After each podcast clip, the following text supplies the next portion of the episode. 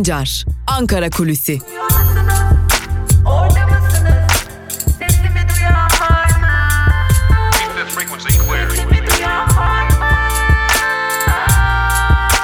Özgürüz Radyo. Özgürüz Radyo.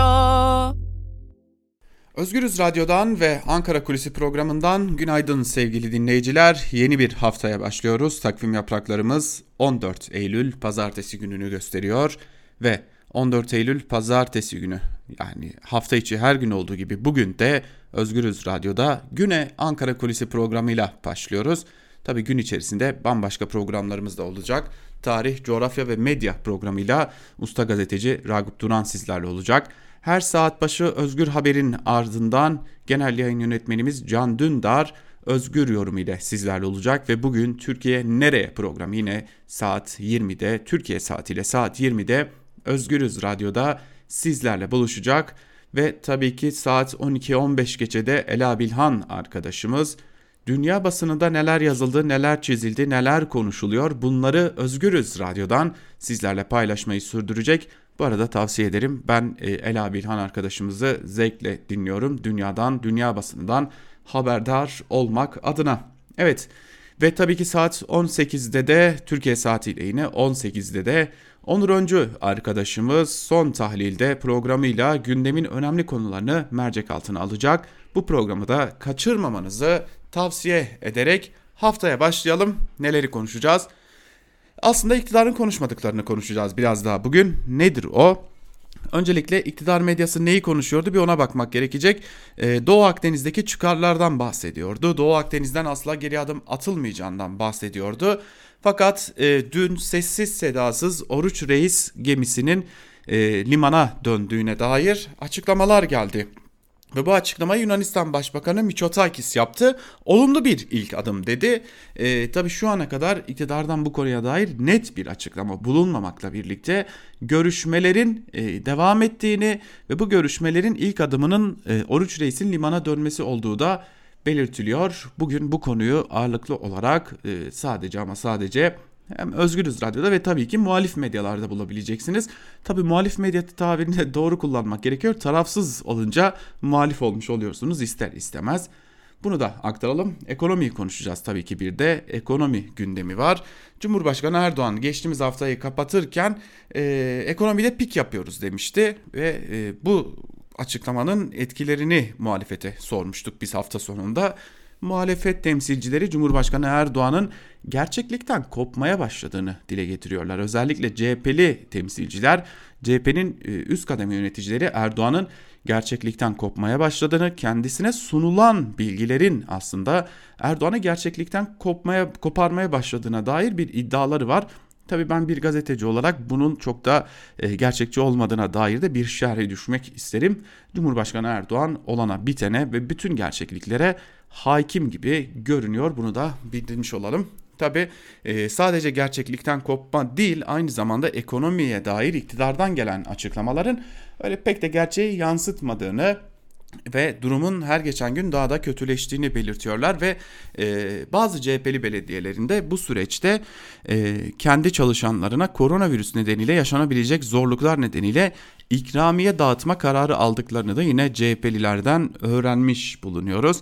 Tabi HDP'den de gelen açıklamalar, gelen bilgiler Erdoğan'ın açıklamalarının özellikle ekonomi açıklamalarının çok da gerçeği yansıtmadığına dair ve bakın e, HDP'liler burada çok dikkat çekici bir e, örnek gösterdiler ekonomideki gidişatın kara borsacılığa doğru adım adım ilerlediğine dair. Ben de biraz bunun peşine düştüm ve gerçekten de e, ekonomideki gidişatın kara borsacılığa doğru yol aldığını gördük. Türkiye'de hiç aklınıza gelir miydi bilmiyorum ama e, elbette ki Türkiye'de e, kara borsacılık bir gelenek, bir kara borsa kültürü var. Bazen maç bileti, bazen konser biletleri, bazen yağ, bazen şeker, bazen tüp. E, Türkiye'de sıklıkla kara borsaya düşmüştür, düşmeye de devam ediyor özellikle bazı dönemlerde. Şimdi sıfır araçların kara borsası oluşmuş gibi görünüyor. Ve nasıl sorusuna bir bakmak gerekecek. E, muhalefetin iddiası şu e, yurt dışına döviz çıkışını engellemek için ithalat giderek kısılıyor. Bu çok önemli bir iddia. Biliyorsunuz Türkiye özellikle teknolojik alandaki birçok e, noktada yurt dışına bağımlı. Tabii gıdada da bağımlı, araçta da bağımlı, birçok alanda bağımlı ama e, araç konusunda dışa bağımlılığımız malum. Ve ithalatın kısılması ve zorlaştırılmasıyla birlikte ki burada dövizin yurt dışına çıkışının engellenmesi amacı taşındığı iddia ediliyor. E, bu nedenle de e, Türkiye'ye araç girişlerinin, Türkiye araç parçası girişlerinin ki Türkiye'de montaj yapan fabrikalarda bulunuyor. Bu girişlerin e, azalmasıyla birlikte Türkiye'de araç üretiminde sıkıntılar yaşanmaya başlandığı e, iddia ediliyor. Niye iddia diyoruz? Çünkü e, bir diğer önemli bilgi de bu konuda fabrikaların da Türkiye'yi kur farkından dolayı yani araç şirketlerinin Türkiye'yi kur farkından dolayı karlı bir pazar olarak görmemeye başladıkları da iddia edilmeye başlanmış durumda. Bu önemli bir diğer bilgi. Peki bu işin sonu nasıl kara borsacılığa ulaşıyor? Malum e, uzunca bir zamandır Özgürüz Radyo'dan da söylüyoruz. Medyada yazıp çiziyor. E, Türkiye'de sıfır araç bulmak her geçen gün zorlaşıyor. Her geçen gün daha da zor bir hale geliyor. Sıfır araç almak istiyorsanız 2 yıla 6 ay arasında bir süre beklemenize dair e, ta, telkinlerde bulunuyor araç satış şirketleri bayiler. Peki galericiler ne yapıyor? Galerici, galericiler de bu sıraya giriyorlar ve sıfır araçları bir de bir de bir tane de olsa iki tane de olsa kendileri alıyorlar ve bu araçları kendi galeri, galerilerine indirtip buradan satışlarını gerçekleştiriyorlar. Hem de aynı sıfır araç bayide e, at, e, örnek verecek olursak 200 bin lirayken galeriye getirilen sıfır araç sıra beklemeden sizlere satılacağı için 230 bin, 220 bin, 250 bin lira gibi fahiş fiyatlarla satılabiliyor. E tabi buna e, spotçuluk deniyor aslında. E, en azından galericiler bunu böyle adlandırıyorlar ama e, Türkiye'de e, araçların, sıfır araçların kara borsaya düştüğüne dair önemli bir diğer kanıt olarak bunu da göstermek mümkün. İşte Türkiye'deki ekonomik gidişatın e, sonucu. İthalatın sınırlandırılması ile ve kur farkı nedeniyle sıfır araçlar Türkiye'ye gelmiyor. Tabi bunda koronavirüs pandemisinin de etkisinin olduğunu belirtmekte fayda var ama koronavirüs Türkiye'ye gelmeden önce de Ocak aylarında da bu tarz sıkıntılar yaşanıyordu ve şimdi bu sıkıntılar katlanarak artmış durumda. Ve işte burada aman döviz dışarı çıkmasın, ithalat kısılsın talebi yine fabrikaların Türkiye'deki kur farkını karlı olarak görmemesi ve sonucunda Türkiye'de piyasada sıfır araçların azalması. Bunun arkasından yurttaşların sıraya girmesi ve sıfır araçların e, bir biçimde aslında e, kara borsaya düşmesi. İşte ekonomi iyi gidiyor mu gitmiyor mu sorusuna belki biraz da bu cepheden bakmak gerekecek. E, hali hazırda araç Türkiye'de lüks bir tüketim maddesi haline gelmişken, lüks bir tüketim aracıyken e, gelin gerisini siz düşünün gıda alışverişlerinden tutalım tarımdaki ihtiyaçlara, sağlıktaki ihtiyaçlara bunlar nasıl karşılanacak sorusunu da özellikle de mevcut kur farkıyla nasıl karşılanacak sorusu da önemli bir soru işareti diyelim ve ekonomide pik noktada mıyız değil miyiz sorusunun cevabını da bu aktardıklarımızdan sonra sizlere bırakalım Ankara kulisini bugünlük noktalayalım. Bizler ilerleyen saatlerde Türkiye basınında bugün programıyla sizlerle olacağız ve Türkiye basınından manşetleri günün öne çıkan yorumlarını sizlerle paylaşacağız.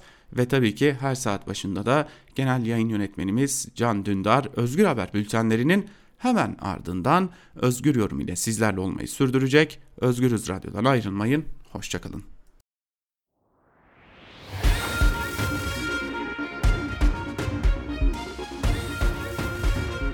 Altan Sancar, Türk basınında bugün.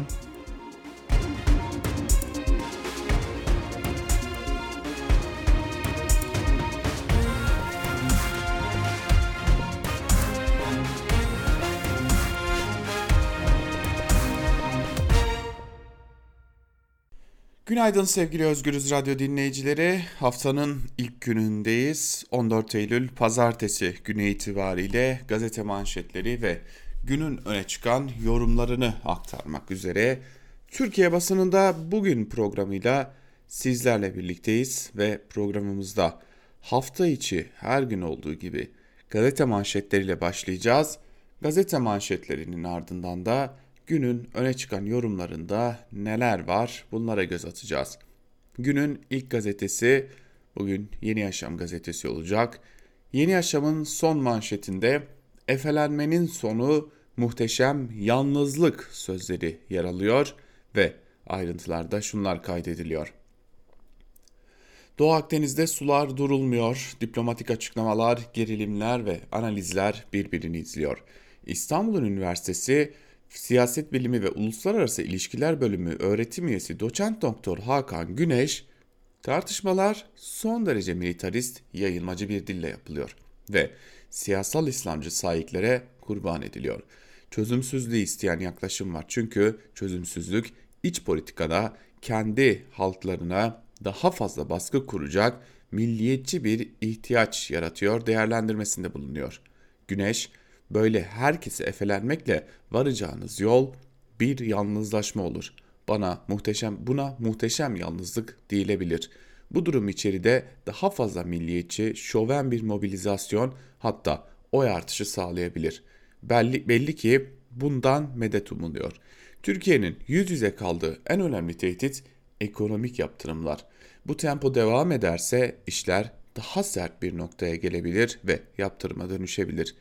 Yeni paradigmalar üretmek lazım. Çünkü mevcutlar düşmanlıktan başka bir şey üretmiyor diyor şeklinde ayrıntılar aktarılmış. Virüs önlem alsın başlıklı bir diğer habere de göz atalım. Koronavirüsten dolayı günlük vaka ve ölüm oranlarını sosyal medyadan açıklamayı sürdüren Sağlık Bakanı Fahrettin Koca'nın açıkladığı rakamlara güvensizlik sürüyor. Geçtiğimiz gün Van'a giden Bakan Koca'dan görüşmek için randevu istediklerini belirten Van Hakkari Tabip Odası Başkanı Doktor Hüseyin Yaviç taleplerinin yanıtsız kaldığını söyledi. Yaviç, sorumluluğu sadece topluma yükleyen tedbirler almamışsanız bu süreç önüne geçilebilir bir süreç olmaktan çıkar dedi. Van'da günlük vaka sayısının 300-400 civarında olduğunu aktaran Yaviç, pandemi ile bu şekilde mücadele edilmesi halinde önümüzdeki kış mevsiminde salgının sonuçlarının çok daha ağır olmasını öngörüyoruz. Gerçekli, gerçekçi önlemler alınmalı dedi. Evet virüse dair de koronavirüs salgına dair de bir diğer haber de böyleydi. Geçelim Evrensel Gazetesi'ne. Evrensel Gazetesi'nin manşetinde vücudunda platinler sırtında torba sözleri yer alıyor. Ayrıntılar şöyle. Diyarbakır'da Nasır Demirli vücudundaki platinlere rağmen sırtına aldığı büyükçe bir torbayla saatlerce yürüyerek şarj aleti satıp ailesini hayat, hayatta tutundurmaya çalışıyor. Demirli ailesi Diyarbakır'ın Kayapınar ilçesinin şehrin dış noktasında bulunan Salaytepe mahallesinde TOKİ'nin sosyal konutlarına bir artı birleri 40 metrekare yapılan bir evde 5 çocuklarıyla beraber yaşam mücadelesi veriyor. Baba Nasır Demirli'nin yeni almaya başladığı bir, ya bir yaşlılık aylığı var. Ayrıca günlük kazancı 25-30 TL ile geçiniyorlar. Eşi Saime Demirli ise 10 yaşındaki oğlum üzülme anne sana bir gün balkonlu bir ev alacağım diyor. Umut ediyoruz işte diyor şeklinde Türkiye'den bir yoksulluk manzarasını gözler önüne sermiş oluyor. Sayıştay emekçilerin hakkına göz dikiyor başlıklı bir diğer haber ise şöyle.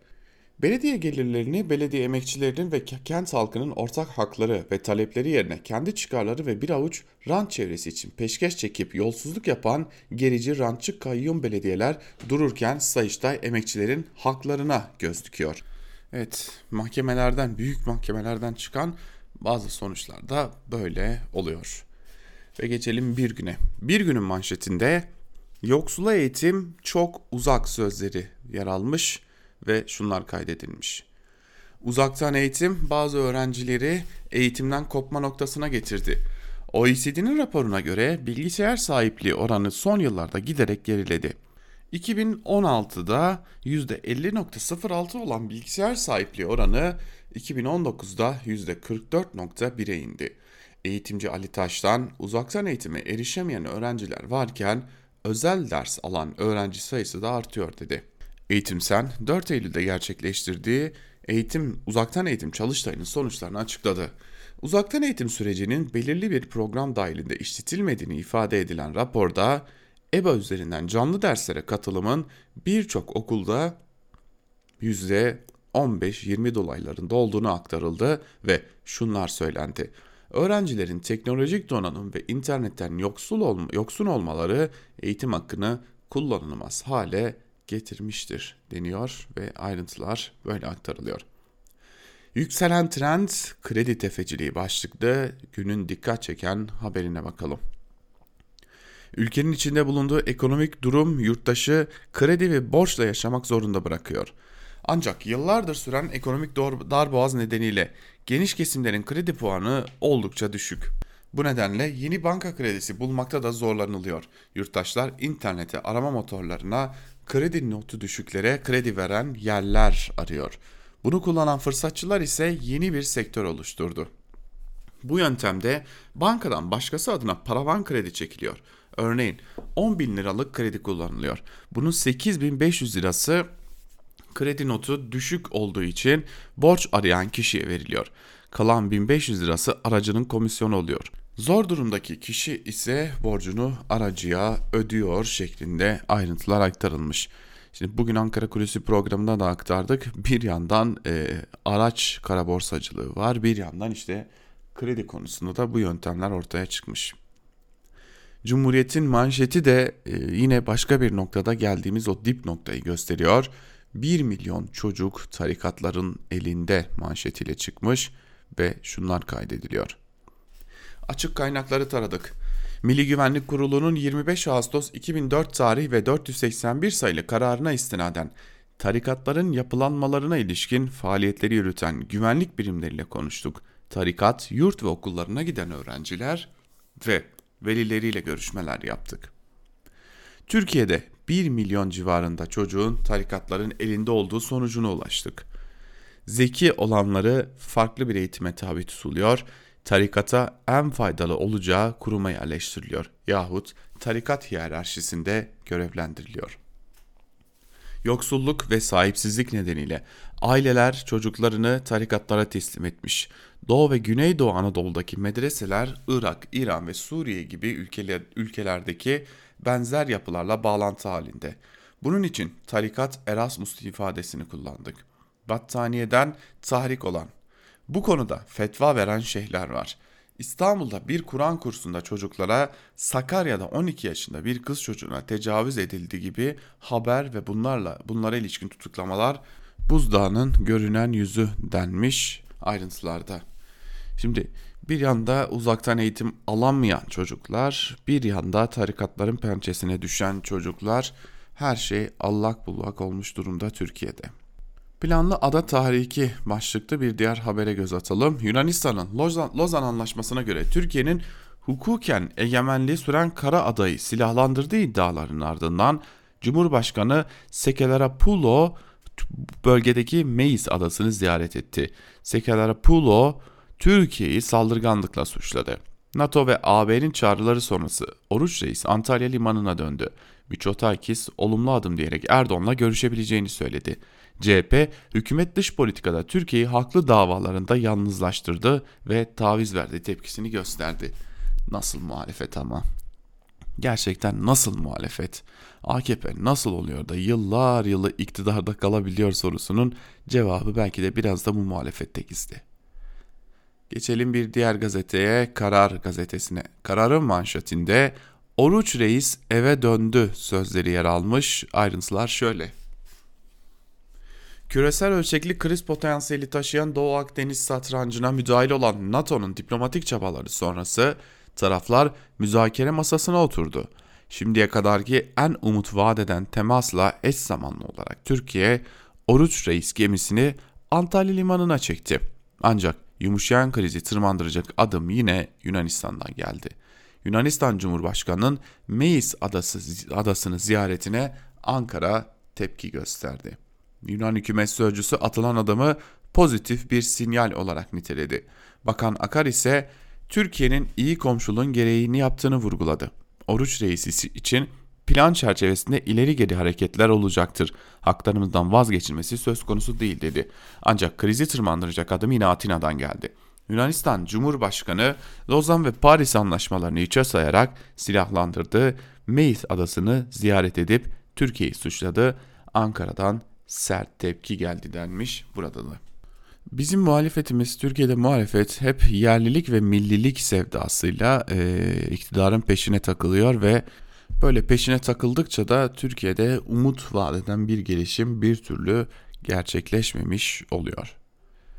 Ve kararın ardından geçelim sözcüye. Sözcünün manşetinde ise evde internet yok, bilgisayar yok. Nasıl uzaktan eğitim olacak sözleri yer alıyor. Ayrıntılar şöyle. Pandemi yüzünden bu yılda uzaktan eğitime devam edilmesi evinde internet olmayan aileleri çaresiz bıraktı. Ders başladı, dert başladı. İşte milyonlarca mağdur aileden biri olan babanın mesajı. Yemekhanede garsonum. Okuyan 3 ilk öğretim öğrencisi çocuğum var. Hepsinin de canlı ders görmesi gerekiyor. Fakat evde ne internet ne bilgisayar var. Nasıl ders alacak bu çocuklar bilmiyorum. Çaresiz babanın mesajını paylaşan Deva Partili Eçsum Aslan, dersler 4 gün online olacak. Aynı anda EBA, TV, EBA TV'den yayınlanması gereken 3 çocuk evde tek TV varsa ne yapacak? EBA, EBA TV nasıl izlenecek? Evde interneti olmayanlar eğitime nasıl erişecek? Bu soruların muhatabı sanırım Milli Eğitim Bakanı oluyor ama Milli Eğitim Bakanı'na göre her şey yolunda. Bir Ferrari vergisiyle 84 adet Fiat Egea alınıyor başlıklı bir habere bakalım. Türkiye'nin en pahalı otomobili Ferrari SF90 Stardale modeli olacak. Bir Türk müşteri 12.8 milyon liraya aldı. Bunun 9.4 milyon lirası vergi. İstese sadece vergisiyle Türkiye'nin en ucuz otomobili Fiat Egea'dan 84 adet alabilirdi denmiş ayrıntılarda. Yani normalde e, Türkiye'de aslında çok da pahalı hani şöyle düşünelim çok da pahalı otomobil gelmiyor. Yani çok ucuza üretiliyor e, ve ucuza piyasaya sürülüyor da dışarıdan gelse bile bu, bu kur farkına rağmen işte e, ucuza geliyor. Ama gelin görün ki e, Türkiye'de hükümet e, eğer bu ülkeye bir e, otomobil geliyorsa o otomobilden bir buçuk tane üretmeden para kazanmanın yolunu bulmuş durumda. Bunun adı da ÖTV ve KDV oluyor. Geçelim bir diğer gazeteye Milliyet gazetesine. Bugün Milliyet gazetesinin manşetinde Macron'a meze olma sözleri yer alıyor. Ayrıntılar şöyle. Yunan Cumhurbaşkanı Meis'i ziyaret ettiği saatlerde Akar 2 kilometre uzaklıktaki Kaş'tan Atina'yı uyardı. Başka ada kalmamış gibi Meis'e gelinmesi provokatif ve kışkırtıcı. Doğu Akdeniz'deki gerilim sürerken dün Savunma Bakanı Akar ve DSK'nın komuta kademesi Antalya'nın Kaş ilçesindeydi. Burada önemli mesajlar veren Akar silahlanma yarışı başladı, Fransa kışkırtıyor, Meis adasının silahtan arındırılması lazım. Bizim hak ve hukukumuzun tanınması lazım. Macron'un öncülüğünde burada bir tarih ve kışkırtıcılık var dedi. Yunanistan'ın Macron'un kendini kurtarma operasyonlarına meze olmaması lazım ifadesini kullanan Akar şöyle devam etti. Güvenilen dağlara karlar yağmadan diyalog kanalını açmalıyız. Biz dördüncü toplantı için ev sahipliğine hazırız. Yunan komşularımız ne zaman istiyorlarsa gelsinler konuşalım ve ne var ne yoksa ortaya çıksın denmiş ayrıntılarda ve Oruç Reis devam edecek başlığıyla görülmüş Oruç Reis'in dönüşü. Oruç Reis sismik araştırma gemisi Doğu Akdeniz'deki bir aylık faaliyetlerin ardından önceki gün Navtex süresinin dolmasıyla birlikte Antalya limanına döndü. Enerji Bakanlığı Oruç Reis'in ikmal ve bakım işlemlerinin ardından sismik arama ve araştırma faaliyetlerine devam edeceğini açıkladı. Dünden bu yana bu konuyu görmeyen yandaşlar Buraya da böyle bir açıklamayı sıkıştırmışlar. Hani Oruç Reis döndü gibi bir başlıkla görmek öyle çok da işlerine gelmeyecekti tabii ki. Sokağa çıkma yasağı gelsin başlıklı bir habere bakalım. Normalleşme öncesinde salgınla mücadelede uygulanan sokağa çıkma yasağının tekrar getirilmesine yönelik araştırmada toplumun %87'si uygulamayı desteklediğini söyledi. Bunların büyük bölümü uygulamanın il bazında değil tüm Türkiye'de uygulanması gerektiği kanısında. Sokağa çıkma yasağına karşı çıkanlar ise sadece %5 ile sınırlı. O %5 içinde acaba ekonomi yönetimi mi var acaba? Yani ekonomi yönetimi mi istemiyor da e, sokağa çıkma yasağı gelmesin diyor. O da ayrı bir soru işareti diyelim. Ve Hürriyet'in manşetine bakalım. 8 kilometreden insanlık dersi başlıklı bir haber var. Akdeniz'deki gerilimi, gerilimi tırmandıran Yunanistan'ın Cumhurbaşkanı Meis'teydi. Savunma Bakanı Akar Aynı saatlerde May ise 8 kilometre mesafedeki Kaş'tan önemli mesajlar verdi denmiş. Akar burada da manşette ama e, bir daha aktarmayalım zaten Milliyet gazetesinden Akar'ın sözlerini sizlerle paylaşmıştık. Bakalım Oruç Reis'in dönüşüne dair bir e, haber var mı? E, en azından birinci sayfada Oruç Reis'in Antalya Limanı'na dönüşüne dair e, bir haber görülmüyor. Peki başka ne gibi haberler var? Baktığımızda Hürriyet'in birinci sayfasında yazlıklarda okey'e devam başlıklı bir haber var. E, uyulmayan tedbirlere dair bir haber var. E, kum fırtınasına Mad Max tweet'i başlıklı bir haberde ise Ankara Büyükşehir Belediyesi Başkanı Mansur Yavaş önceki gün yaşanan kum fırtınasının ardından esprili bir tweet attı denmiş ve kum fırtınasında Mad Max'teki o havaya benzettiği aktarılmış. Geçelim Sabah gazetesine. Sabahın manşetinde ise Macron'un asıl hedefi Türkiye sözleri yer alıyor. Ayrıntılar şöyle. Fransa siyasetini çok yakından bilen eski Paris Büyükelçimiz Uluç Özülker, Macron Erdoğan'a değil Türkiye'ye hakaret ediyor. Macron'un Erdoğan'la ilgili sözleri diplomatik nezaket açısından kabul edilemez. Seçilmiş Cumhurbaşkanı hedef gösteremezsiniz. Macron aslında Erdoğan'a değil Türkiye Cumhuriyeti'ne hakaret ediyor. Cumhurbaşkanı Erdoğan kararlı bir lider. Fransa'nın bölgedeki hedeflerinin önünde engel teşkil ediyor. Dediklerini ona kabul ettiremeyeceklerini biliyorlar. Bu yüzden Erdoğan'ı hedef alıyorlar denmiş ayrıntılarda. Buradaki e, zaten denklem çok basit. Cumhurbaşkanı Erdoğan eşittir tüm Türkiye. Yunanistan'ı Fransa kışkırtıyor başlıklı bir haberde de yine Akar'ın söyledikleri aktarılmış ve e, buradan paylaşılmış. Yunan'ın gücü çocuklara yetiyor başlıklı bir haber var. Yunan askerleri Meriç'te sınırı geçmeye çalışan 9 kişilik Suriyeli aileye ateş açtı. 8 yaşındaki Gazin plastik mermiyle vuruldu. Yaralanan kıza Türkiye sahip çıktı. Gazin hastanede tedavi edildi deniyor ayrıntılarda.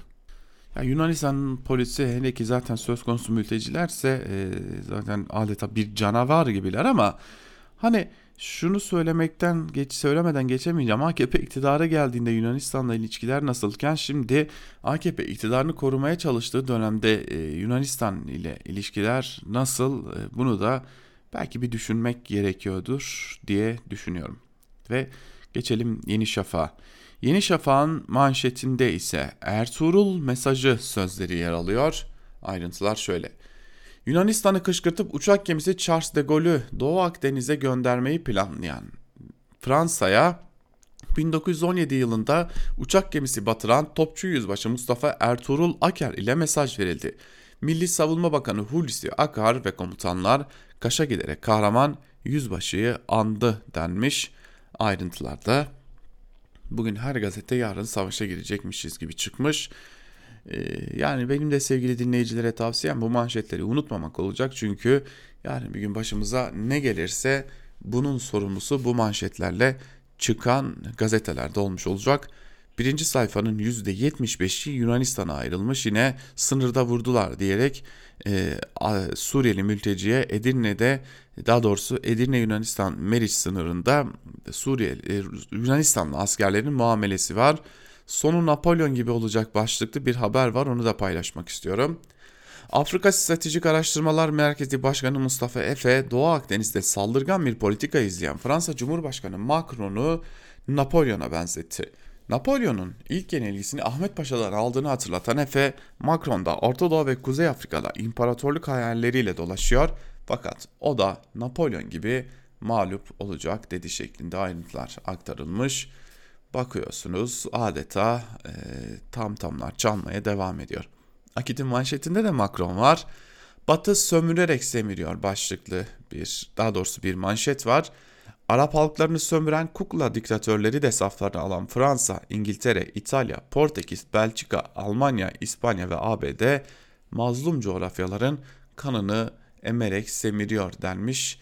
Buradaki ayrıntılarda da Akit biraz daha geniş tutmuş çerçeveyi e, alışkın olduğumuz akit şeklinde.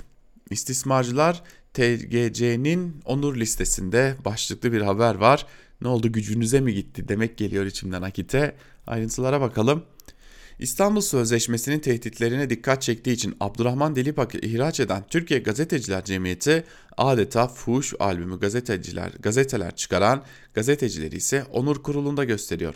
Saraya giden CHP'li iddiasıyla basın tarihinin en katmerli yalanına imza atan Rahmi Turan ve kadın bedenini istismar etmekten dolayı ceza alan Turhan Günay Gazeteciler Cemiyeti'nin onur listesinde.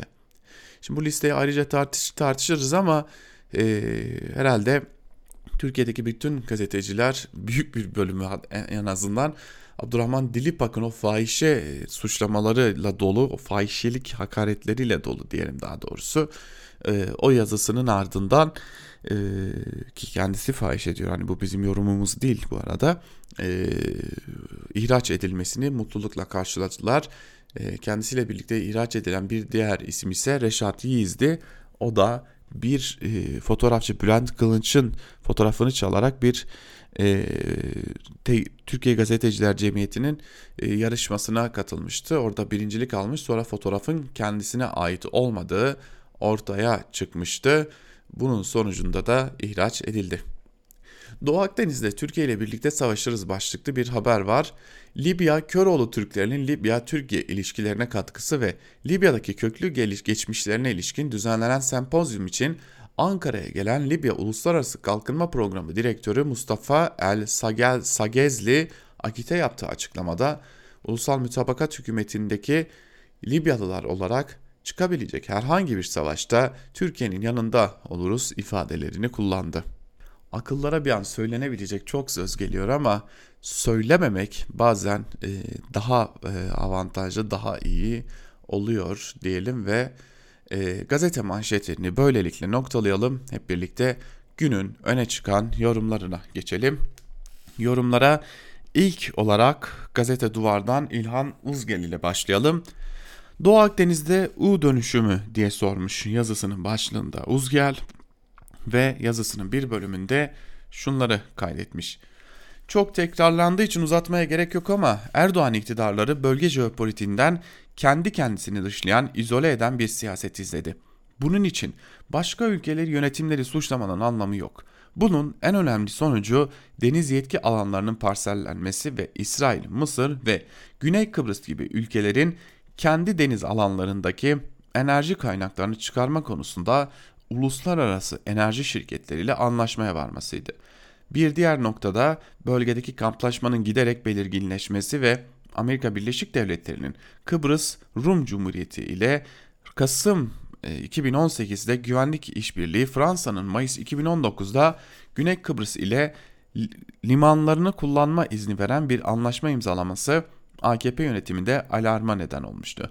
Doğu Akdeniz tarihinde ilk kez çok sayıda ülke aynı kampta buluştu ve bunu Türkiye'ye borçlular. ABD, Fransa, Yunanistan, Mısır, İsrail, Birleşik Arap Emirlikleri, Suudi Arabistan Türkiye'nin karşısında yer alıyorlar. ABD Kıbrıs Rum Cumhuriyeti'ne silah ambargosunu Rusya ile ilişkilerinin seviyesini düşürme karşılığında kaldırma kararı alırken Yunanistan Fransa'dan yeni savaş uçağı Fırkateyn ve hava savunma sistemi alacağını açıkladı. Girit açıklarında Birleşik Arap Emirlikleri, Yunanistan, Fransa ve İtalya tatbikat düzenledi. Bunlar bölge siyaseti açısından bundan birkaç yıl önce öngörülemeyen gelişmeler. Öyle görülüyor ki AKP iktidarı karşısındaki bloğun genişliğini idrak etmeye başladı bir buçuk yıl önce 100 küsur savaş gemisiyle Mavi Vatan adında ta tatbikat tarihinin en büyük deniz tatbikatını yapmaktan ve elimizden bir kaza çıkmaz gereğini yaparız söyleminden ön koşulsuz görüşmeye hazırız.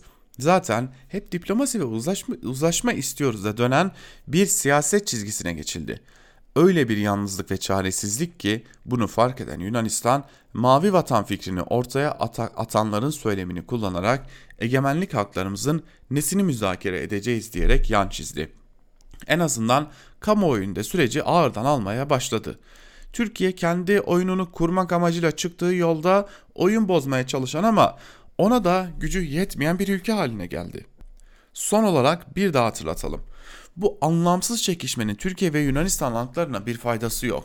Doğu Akdeniz'de Yunanistan enerji kaynağı bile aramıyor. Kıbrıslı Rumlar buldular ama çıkarmıyorlar. miktar olarak maliyeti kurtarmıyor. Deniz yetki alanlarının paylaşılması ise kolay olmasa da pekala anlaşmayla çözülecek bir sorun.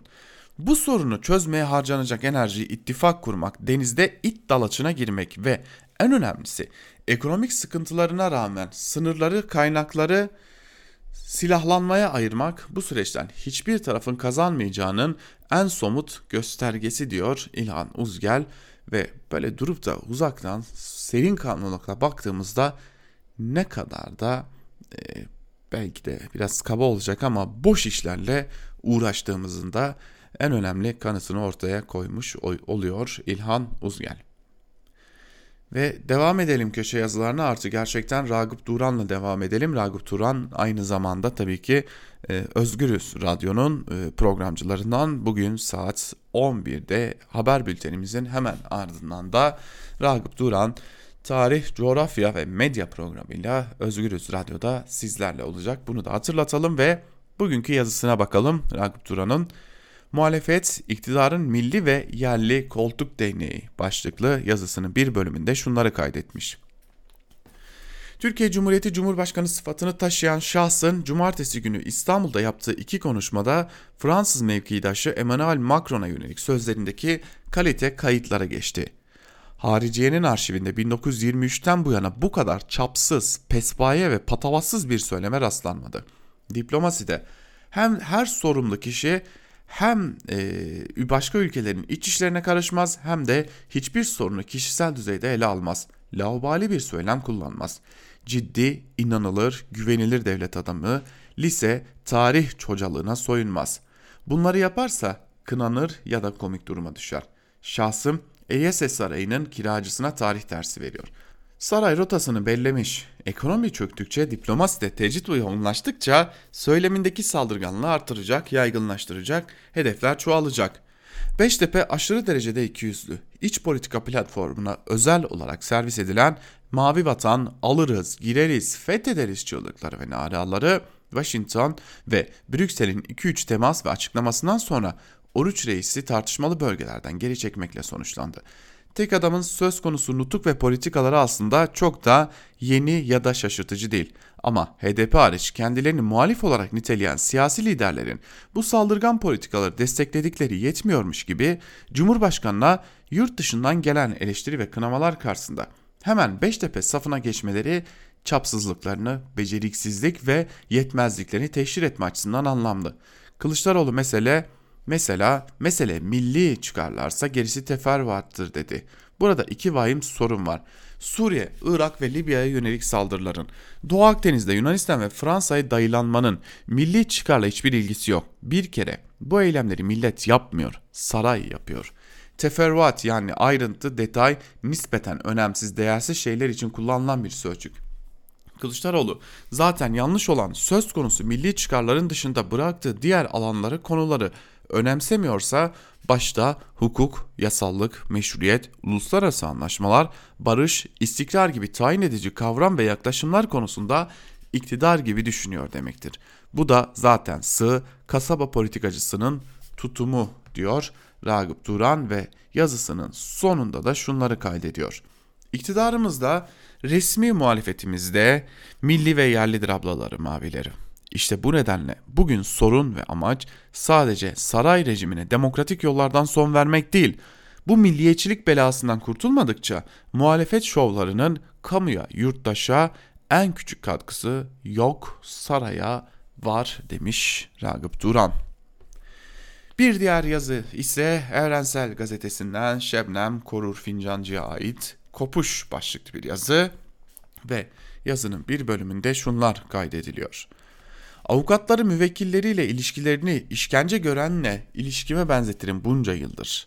Çeşitli yargılanma süreçlerinden geçmiş biri olarak. İşkence görenin kim olduğu belirsizleşir, deneyimlediği sıkıntıların belgelenmesine odaklanırım bir hekim olarak. Avukatların da müvekkilleriyle ilişkileri benzer bir yön vardır. Verges'in söyledikleri düşünüldüğünde. Nasıl ki işkence gören birinin işlediği iddia edilen ve hatta işlemiş olduğu suç ve kimliği ile değil de işkence görmüş olmasıyla meşgul oluyorsam avukatım da işkence görenlerin raporunu düzenlediğim için yargılandığım her davada işkence görenin ya da benim kimliğimle değil işkencecinin mutlak ya işkencenin mutlak yasak olması ve görünür kılınmasının meşruluğu üzerinde kuruyor savunmasını. Verges, mahkemeler kuran her toplum bunun meşruluğuna saldıranları kendi ölçülerine göre yargılamak için yapar diyor. Burada meşru ve ölçü anahtar sözcükler. İşkenceyle mücadele tarihimde her zaman işkence görenle ilişkilendirdiğim işkenceyi şikayet konusu yapanlar da büyük bir çoğunlukla siyasi nitelikteki davaların sanıkları olduğu için örgütten örgüte savrulan bir kimliğe büründüğümden yabancısı olmadığım bu ölçüsüzlük hali yaşadığımız bu özel zaman diliminde her alanda sirayet etmiş durumda. Hanidir avukat savundukları, savundukları üzerinden tanımlanan suçların faili kılınmış, adil yargılanma hakkını cezaevinden savunmak zorunda bırakılmış, duyuramadıkları seslerine bedenlerini katıp ölümlerine seyirci kalınmıştı. Şimdi yeni bir furyada gene onlarca avukatın savundukları ile yer değiştirmesine tanıklık ediyoruz. Toplumun avukatla sanığın kimliğine öne çıkaran bu ölçüsüzlüğü kimlikler üzerinden değil, yargılamanın meşruluğunu yitirmesi üzerinden değerlendirdiği gün yeni bir gerçekliği gözler önüne sermeyi hedefleyen kopuş savunmaları ölçüsünü yitiren bu dünya için farklı anlamlar taşıyabilir diyor Şebnem Korur Fincancı yazısında. Şimdi Şebnem Hoca bunları neden söylüyor? Gözaltına alınan avukatlar için söylüyor. Zira gözaltına alınan avukatlara e, ipe sapa gelmez sorular sorulmuş durumda. E, tam anlamıyla e, savundukları insanlara e, neden savundunuz demeye getirilmiş. Bakın sorulardan birkaçını sizlerle paylaşmış olayım. Vekil olduğunuz dosyalarda müvekkilleriniz size nasıl ulaşmaktadır? Müvekkillerinizle sözleşme yapıyor musunuz? Müvekkilleriniz size dava ücretlerinin ödenmesini nasıl yapmaktadır? Yapılan ödemeye karşı müvekkilinize herhangi bir belge veriyor musunuz? Vekil olduğunuz dosyalarda aldığınız belli bir ücret var mıdır? Ücreti neye göre belirliyorsunuz? Şu kişiyle ilişkiniz nedir? Neden ondan ücret almadınız? Müvekkilinizin ifadesini neden değiştirmek, değiştirmek istiyorsunuz? Öğrenim hayatınız boyunca hangi dershane, kurslara, okullara gittiniz? Gibi gibi gibi birçok soru soruluyor avukatlara. İyi de yani size ne? Yani savundukları insanlara, e, insanların suçunu müvekkiline yüklemek nedir? Avukata yüklemek nedir? Düzeltiyorum. Yani bu neyin e, sonucudur diye sormak gerekiyor. Murat Sabuncu ile devam edelim T24'ten. Susar ve beklerken her şey olup biti veriyor başlıklı yazısının bir bölümünde Murat Sabuncu şunları kaydediyor. CHP Genel Başkanı Kemal Kılıçdaroğlu Doğu Akdeniz'de yaşanan gelişmeleri değerlendirmek üzere Merkez Yönetim Kurulu üyelerini olağanüstü toplantıya çağırmıştı. Toplantının sonucunda Oruç Reis sismik araştırma gemisinin Antalya açıklarına demirlemesi taviz olarak değerlendirildiği açıklaması çıktı. Türkiye'nin askerileşmiş sözle değil güçle inşa etmeye çalıştığı dış politikasında yeni bir perspektif getirebilecek nitelikte olduğunu. Tabi parti içinde memleketin bu kadar sorunu arasında tartışma yaratan Gazi Mustafa Kemal mi denmeli, Atatürk mü denmeli, Atatürk mü? Hangisi kullanılırsa ne kadar partiye layık ya da değil konusu varken bu biraz zor gözüküyor. CHP Genel Başkanı Kılıçdaroğlu bundan iki ay önce 19 Temmuz'da pandemi sonrası tüm dünyanın da tartıştığı güçlü sosyal devleti savunduğu bir yazı kaleme almıştı. Geçen hafta Bekir Ardır Medyaskop'ta haklı olarak bu önemli çıkışın devamının neden getirilmediğini sordu. Gerçekten de ekonomik krizin ağırlaştığı süreçte CHP'nin sosyal devlet, yeni barışçı dış politika önerilerini ülkeye sonu gelmez parti içi tartışmalardan daha iyi gelecektir. Dış politikadan girip ana muhalefet ile bitti yazı. Çünkü Loris Lasing'in söylediği ciddi sorular ve onların sakin ciddi yanıtları iktidarda bulunamayınca doğal olarak muhalefete bakıyor toplum ve susarken her şey olup bitiyor demiş Sabuncu. Aslında bir yerde biraz da e, nasıl demeli muhalefetin iktidarın peşine takılan tutumunu eleştirmiş. Zaten e, dünden kalan bu e, yazılar da daha doğrusu dünden kalan haberlerin irdelenme şekli ve muhalefetin tepkileri özellikle CHP'nin tepkileri de e, tam anlamıyla bu yazıları haklı kılıyor gibi görünüyor. Şimdi e, yazımızı daha doğrusu programımızı Ahmet Hakan'a e, bir Ahmet Hakan'ın yazısıyla bitirelim. Ahmet Hakan'ın hedefinde yine genel yayın yönetmenimiz Can Dündar var. Kolayı bulmuş. Koltuğunu sağlama almak için genel yayın yönetmenimizi hedef almayı e, parasına para katma yöntemi olarak kullanıyor Ahmet Hakan. Can Dündar Çakma Napolyon'a asker yazıldı başlıklı bir e, yazı kalemi almış ve şunları söylemiş. Macron'u övmüş Can Dündar. Şu üniversiteyi bitirdi, şu okulda okudu, felsefe tahsili yaptı, şurada staj yaptı filan diye. Ballandırmış da ballandırmış Macron'u. O Macron ki Türkiye'nin Ege ve Akdeniz'de denize adım adım atın atamayacak hale gelmesi için çırpınıp duruyor. Mavi vatanımıza resmen ve alenen göz dikmiş, düşmanlık üstüne düşmanlık yapıyor. Haksız ve hakaniyetsiz Yunan tezlerine en ateşli biçimde destek verip Yunanistan'ı arkalayıp duruyor. İşte bu Macron'u Macron'a yanlamış durumda Can Dündar. Tayyip Erdoğan karşıtlığının adamı getirip bıraktığı yere bakar mısın? Adam resmen çakma Napolyon'un çakma askeri olmuş. Keşke Merkel'in askerliğine sebat etseydi. Hiç değilse Merkel'in bir sağduyusu var demiş Ahmet Hakan genel yayın yönetmenimiz Can Dündar için. Şimdi tabi e, genel yayın yönetmenimiz e, zin savunması bana düşmez. Gerek de yoktur. E, genel yayın yönetmenimiz bu yazıya öyle bir karşılık verir ki Ahmet Hakan e, bunu oturur kullanmaya devam eder senelerce kulp olarak kullanmaya devam eder. Ama şunu söylemeden geçemeyeceğim. E, Ahmet Hakan bir e, ufacık uyarıyla diyelim bir uyarıyla nasıl dönüp dolaşıp e, da e, nerelere geldiğini iyi görsün. Bugün Hürriyet'in genel yayın yönetmenliği koltuğunda oturmasının neye borçlu olduğunu iyi görsün. E, nasıl oturdu o koltuğa iyi bir düşünsün bence. E, bugünler geçer, bugünler elbet biter. İnsanların yüzüne nasıl bakacağını iyi düşünsün. Ha, döneksiniz biliyoruz. Döneriz yine devam ederiz diyorsunuz yolumuza ama hafıza unutmaz diyelim. Ee, ve öyle yok Merkel'in askeriymiş yok Macron'un askeriymiş. Kimin kimin uşağı olduğu belli Ahmet Hakan onu da söyleyerek Türkiye basınında bugün programımızı bitirelim ve yarın yine aynı saatte görüşmek üzere diyelim. Hoşçakalın.